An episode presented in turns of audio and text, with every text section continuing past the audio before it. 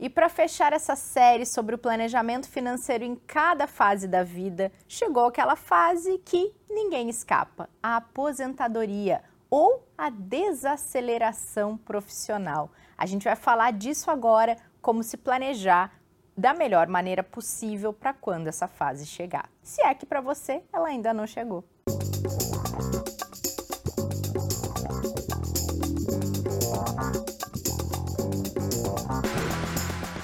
Bem-vindas e bem-vindos a esse último episódio da série. E agora? A gente já falou sobre comecei a trabalhar e agora? Casei e agora? Separei e agora? E chegou a hora de falar sobre aposentei e agora? O que fazer nessa fase? Ana e Martim, o que fazer nessa fase? Já já estaremos todos lá, não é? É, pois é, eu acho que sim. Não, eu vou demorar muito. É, é pois é, quer dizer, é, acho que é uma, uma coisa super importante. Acho que essa foi uma, uma grande mudança é, da sociedade nas últimas várias décadas já, né? Quer dizer, a questão de que pouca gente chegava a uma certa velhice, né? E de fato aí é, a questão se resolvia bastante bem é, coletivamente e não individualmente, né? Então, sei lá, ou as famílias tinham muitos filhos, né? E aí os filhos conseguiam é, ajudar aí, contribuir com a manutenção dos pais, né? É, ou também tínhamos poucos idosos na sociedade, então os modelos de distribuição de previdência pública funcionavam bem, naturalmente bem. Acho que dos últimos talvez 50 anos para cá, o que muda é que para mim há uma alteração numa responsabilidade que era meio coletiva para uma responsabilidade que é, passa a ser individual. Mas Eu, que não era garantia também, né, Martim? Ter muitos filhos não, é não era, mas garantia não era, mas de fato não era, mas você via com muita frequência que, é, inclusive, o objetivo de ter muitos filhos e que cada um, sei lá, contribuindo 5% da sua renda, 10% da renda, né, você tem 10 filhos, 20 filhos, isso é possível, ou eventualmente pessoas é, no setor é, rural, né? trabalhar, dizer, né? Que trabalhavam e geravam alimentos. Então, tipo, tinha uma dinâmica que a sociedade se resolvia bem, uhum. porque exatamente porque você tinha uma quantidade, uma proporção grande de jovens em relação à quantidade de idosos, né? Então, é, acho que isso começa a mudar de fato quando começa o processo do envelhecimento, né, que é um processo é, relativamente é, novo, recente, de, de algumas décadas para cá, talvez do pós-guerra para cá, né, da, da, pós a Segunda Guerra Mundial, e aí basicamente as pessoas caiu a ficha de que há uma responsabilidade individual. Né? Acho que os sistemas é, de previdência pública obrigatória, eles começam a apresentar dificuldades e a gente vê isso independente do modelo, a gente vê que eles enfrentam dificuldades, seja no modelo de repartição. Outro dia estávamos aí com a França tendo que aumentar o limite é, de, de, de, da data de aposentadoria em um ano, né? Basicamente, não, não foi nenhuma coisa tão brusca, né? E você vê as greves que tem em Paris, né? Com, com, com esse... Mas tivemos isso num modelo completamente oposto, um modelo de capitalização dentro do Chile, por exemplo, né? Que também gerou protestos, né? Então, os modelos começam a ser de fato questionados. E acho que a grande questão é essa: é quanto antes cada um perceber que a preparação para a aposentadoria é uma coisa individual, responsabilidade sua, eu acho que melhor. Quanto mais cedo a pessoa conseguir perceber isso, melhor, porque ali ela começa a agir o, quanto antes, né? A gente sabe que aqui o tempo ele é ele é fundamental nisso, né? A questão dos juros compostos claramente ajuda demais nesse processo como um todo.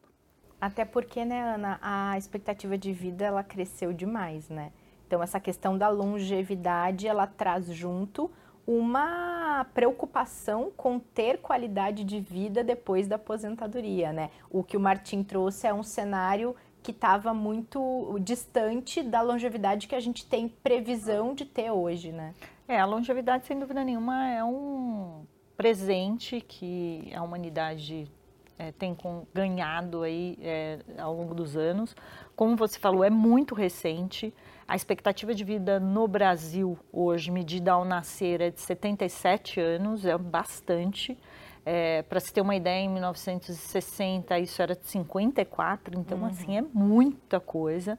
O que nós conquistamos em termos de longevidade em 30 anos, países levaram 100 né? É, mas hoje já são é, nações mais longevas, então foi algo que aconteceu de uma maneira muito rápida.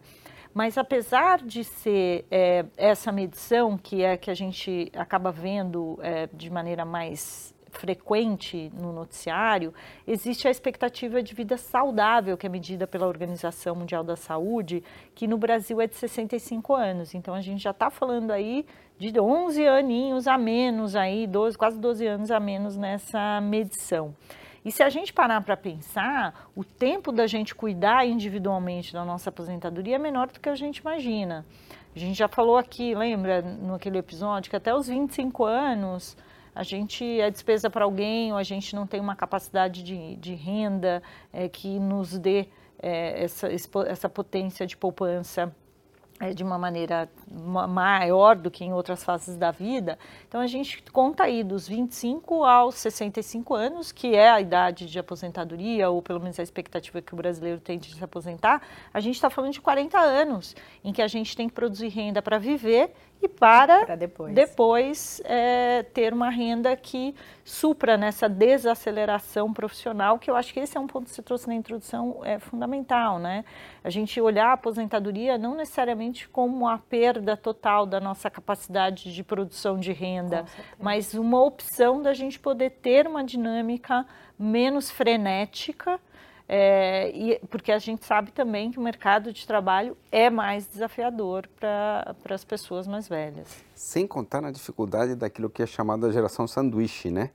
Que é aquela geração que teve ou se viu, de alguma forma, com a responsabilidade de assumir os gastos da aposentadoria dos pais Sim. e cuidar da própria. É porque houve essa mudança nessa dinâmica, então tem uma geração né, de pais e alguns, aqueles que têm os pais um tanto mais velhos, que eles acreditavam na possibilidade de se manter com previdência pública uhum. e que isso se tornou claramente falso, não se tornou uma realidade. Né? Hoje a Previdência Pública não é capaz de suprir 100% dos gastos da maior parte, principalmente da classe média, classe média alta eventualmente. Né? É, ela não, não supre é, essa necessidade de renda. Então muitos filhos precisam de alguma forma completar a renda dos pais enquanto se preparam para a próxima. Então é como se fosse essa geração que precisou trabalhar para duas aposentadorias uhum, simultaneamente. É. Então, muitas pessoas chamam isso da geração sanduíche. E tem uma coisa a mais também, que é, a longevidade pegou uma mesma gera, né, uma geração, essa geração sanduíche. O que, que significa? Idosos cuidando de idosos. É isso. É, então, mesmo aquelas pessoas que estão ali no sanduíche, que estão ali na sua ainda potência de produção de renda, ajudando a aposentadoria dos pais e tendo que pensar na sua, existe aqueles aposentados que estão cuidando dos pais idosos. E não é incomum é, a gente ver esse caso, porque a longevidade ela está pegando todo mundo que está aqui, né? É, então a gente tem visto muito mais é, pessoas longevas e que muito, né, muito das, muitos setores da sociedade não estão preparados para acolher esta população. Tem uma piada que eu me lembro de é, há, há, há, muitos anos, ver de vez em quando, né, aqueles, é, não fazemos fiado, né? Tinha uns que falavam fiado só para pessoas com mais de 75 anos acompanhados dos pais. Esse negócio Vão sumiu ter. já. Então tem, já não tem, tem mais tem, esse, esse, esse mais, recadinho por ali. Já, já. Muito bom. Não, e quando vocês. É, a Ana trouxe esse ponto sobre é, a, a, questão da qualidade de vida mesmo, ela, a, a, longevidade traz junto uma necessidade de um planejamento cada vez mais bem feito, mas muito poucas pessoas conseguem de fato fazer esse planejamento, né?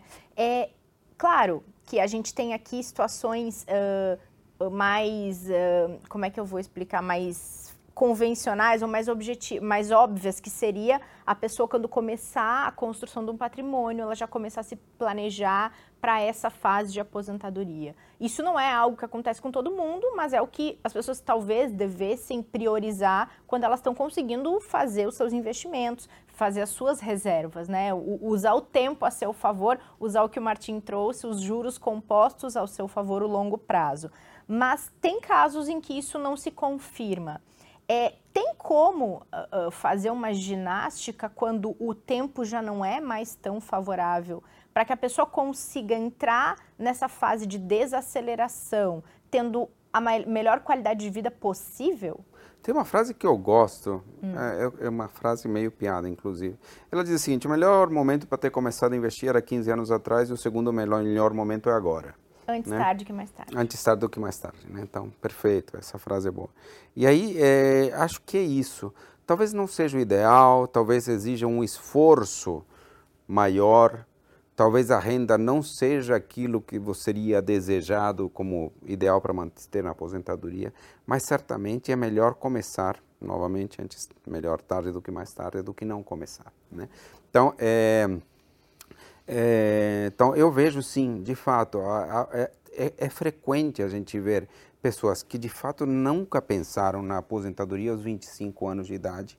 É, é, chega até a ser é, raro. A pessoa tem que conviver num ambiente de educação financeira muito intensa para começar a se preocupar com isso aos 25 anos. Não é a maioria, claramente não é a maioria, lamentavelmente gostaríamos que fosse, mas não é. É eu, eu, vejo que as pessoas começam a despertar para isso um tanto depois, né? provavelmente depois dos 35, perto dos 40 anos, né? e aí eu vejo isso com uma certa frequência. Aos 35, 40 anos ainda há tempo, ainda há tempo para os juros compostos, ainda as coisas funcionam. Né? A gente tem horizontes, se não são tão longos, mas são de 30 anos, só até aos 65 anos, se for, né, se começar aos 35. Depois você tem um horizonte ainda que os juros funcionam de mais 30, 40 anos recebendo renda. Então ainda você tem horizontes longos de aplicação. Então, é, se a pessoa obviamente não fez nada ou eventualmente não se preparou e chega aos 60 anos, a situação é um tanto mais complexa. Mas mesmo nesses casos, às vezes houve alguma construção de patrimônio que ela não é não é tão clara, não é tão óbvio. Talvez não seja dinheiro investido num plano de previdência, mas a pessoa construiu uma casa, tem alguma, um tem alguma coisa, ela algum tem imóvel. espaço de manobra. Então pode ter algum tipo de espaço. Isso é mais frequente. Ou herdou uma casa da família, dos pais, coisa desse tipo. Então isso pode gerar renda. Tem a questão, inclusive, que, que, que, a gente chegou até a fazer um programa, que é a questão da hipoteca reversa, né? Sim. que pode ajudar bastante, inclusive, pessoas muitas vezes sem filhos, portanto com mais dificuldade ou mais vulneráveis em termos financeiros, mas que têm um patrimônio financeiro. Né?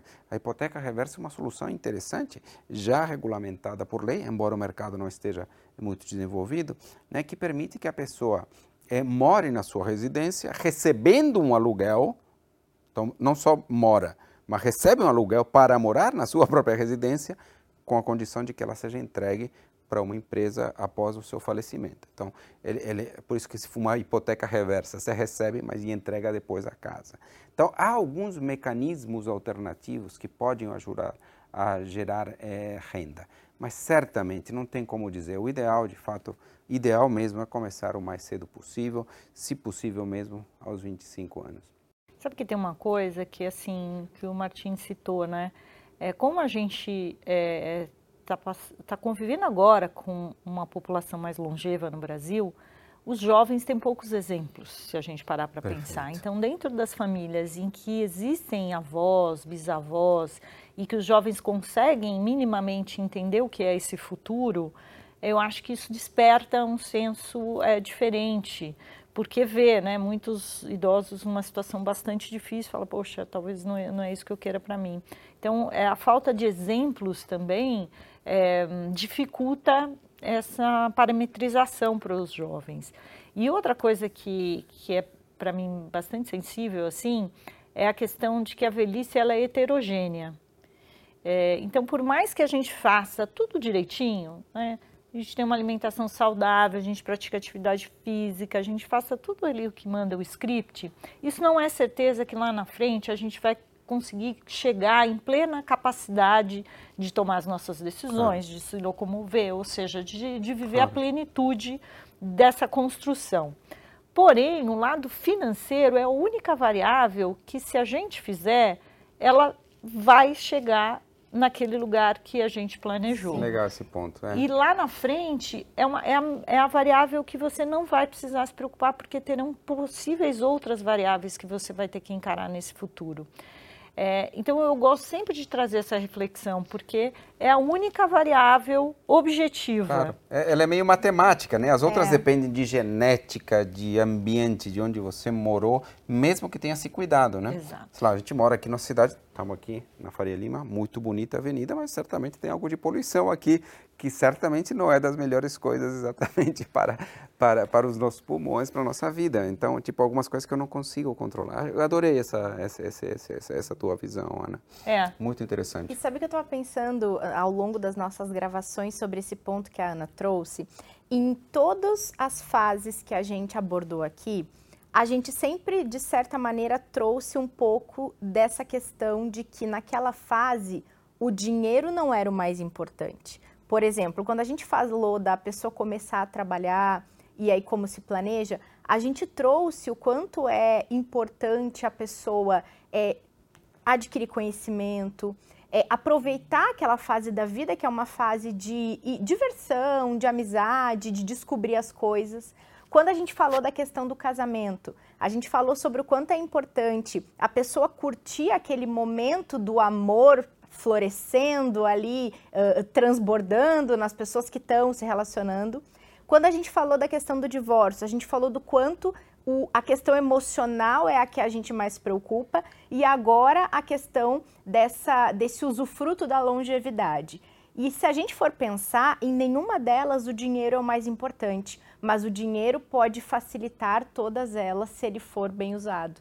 Perfeito, eu acho que o, muito bonito isso. Isso, isso é qualquer fase, né? É. Eu, eu acho que se a gente pensou, sei lá, foi pensando da importância em cada momento da vida, quando começa a trabalhar na carreira, quando casa, no amor, na construção da família, na separação, na reorganização sentimental.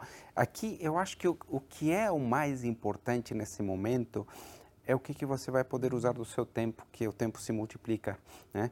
É, é, quanto você vai poder aproveitar disso? Isso está muito vinculado às suas reservas nesse momento que você construiu ao longo da vida. Né? Eu gosto de pensar muito. Eu sei que tem gente que divide a vida financeira em, em vários blocos, né? Eu gosto de dividir em dois: né? fase de acúmulo e fase de desacúmulo. É né? Fase de acúmulo e de usufruto. Eu gosto dessas duas. É, eu costumo e eu, sei lá, uma, uma, reflexão que às vezes eu faço é que durante a fase de acúmulo, é, o tempo é dinheiro, porque você está trabalhando né, e você precisa. E, e, eu acho que na fase de desacúmulo, o dinheiro é tempo. Ou seja, o que que não só mais tempo para você poder usufruir, para ter liberdade de gastar, né? ele dura um certo tempo, se você acumulou bastante, ele vai te permitir manter o padrão de vida por um tempo suficiente, ou aproveitar o tempo com maior intensidade. Né? Então, eu, eu, eu, acho que é, é, eu acho que é pensar é, no tempo, o que, que você vai fazer é, nesse momento da aposentadoria é algo extremamente importante acho que é o objetivo final. Esse ponto do desacúmulo é importante, que eu vou fazer outra analogia, uma outra provocação aqui, que é a seguinte. Imagina só que a gente tem dois indivíduos lá com 25 anos de idade. Um fez tudo direitinho, como manda o script. Cuidou da vida financeira e da saúde, e da saúde mental e fez tudo que né, direitinho se manda fazer ou se as melhores práticas para se ter uma independência. E aí a gente tem aquele outro indivíduo que não fez nada, ele foi mais inconstante nessa disciplina ao longo da vida. E eles chegam na mesma etapa lá na frente. Se esta pessoa que fez tudo direitinho não tiver a mesma diligência na fase de uso do dinheiro dela, pode ser que um pouquinho mais à frente essas duas pessoas estejam no mesmo lugar. Sim. Isso é uma, uma atenção que a gente tem que ter muito grande, porque é, muitas pessoas fizeram tudo direitinho, mas elas não prestam muito atenção na mudança de variáveis que acontece na hora que a gente desacelera ou se aposenta, e isso pode ser determinante para a longevidade financeira dela ou não. Sabe que tem, tem, tem um estudo que criou o conceito do red zone, né? a zona vermelha, que é um, é um intervalo de tempo, acho que a gente chegou a falar sobre isso Falamos em algum momento. Um, episódio, um intervalo né? de 10 anos, né? 5 anos antes da aposentadoria, 5 anos depois da aposentadoria. A ideia, a recomendação de quem criou isso é que nos 5 anos antes da aposentadoria você faça um sprint final, um esforço final de acúmulo, né? de recursos e cinco anos depois ele fala que o grande desafio é aprender a lidar com o uso do tempo. né? o uso do tempo. Como você usará o seu tempo? Né? Sei lá, você viaja uma vai para Liverpool uma vez a cada dois anos, né? Você viaja lá para fazer um monte de coisas aí. E aí, é... agora você vai ter tempo, tá? Você vai ir para Liverpool a cada seis meses, né? Tipo, Eu se você for fazer isso, a cada dois meses para um lugar diferente. é, isso pode custar muito. Claro. Né? Aí o planejamento financeiro, que é o ponto da Ana, pode não dar conta disso. Sim, ele- Pode não dar conta disso. E uma das coisas que, que acho que eu já citei também aqui é o, é o Bernardo Nunes, é o nosso é, é- é um, é um economista, né? que, que foi até é, estudou lá na Universidade de Stirling, na Escócia, como bolsa da CVM. Ele fala que o, o, o uso do tempo pode ser produtivo na aposentadoria. né? Então ele diz: puxa vida, eu posso aprender a cozinhar, que certamente é muito mais barato do que ir ao restaurante o tempo todo. Né? Eu posso criar hobbies que de alguma forma geram rendas indiretas. Né? Cuidar das minhas plantas, coisa que eu não fazia antes. Né? Fazer coisas de serviços em casa que eu não fazia antes. Então, modificar e criar hábitos eh, saudáveis e não extremamente onerosos, às vezes até produtivos, eh, pode ser determinante para isso que a Ana fala né?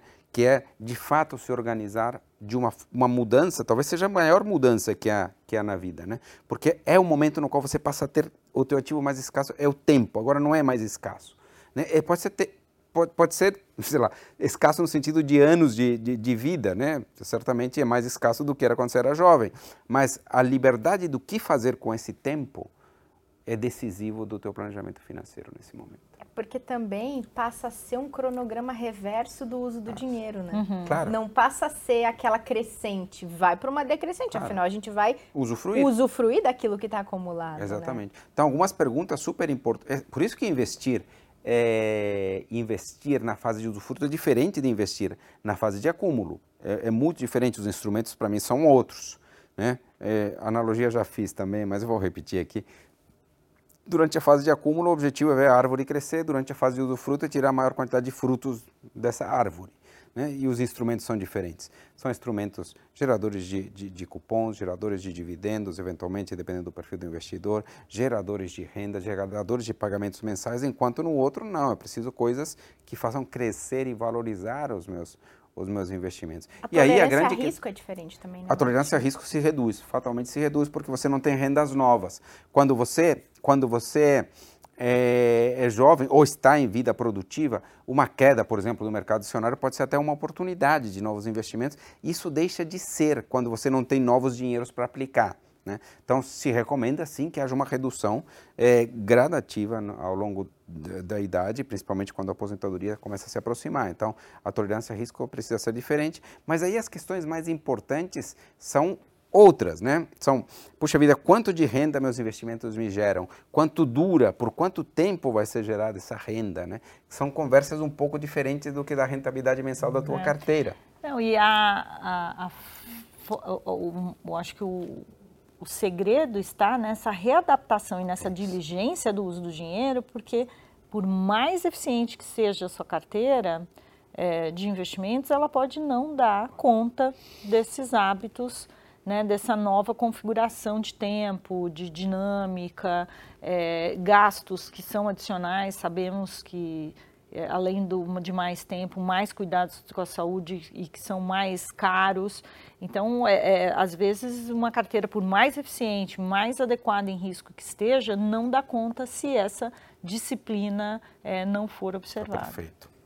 Perfeito, gente. Cumprimos nossa missão aqui nessa série? Mas não nos aposentamos, estaremos aqui de volta. Ah, por mim vai ficar anos e anos aqui a gente conversando nesse programa aqui. Longevos!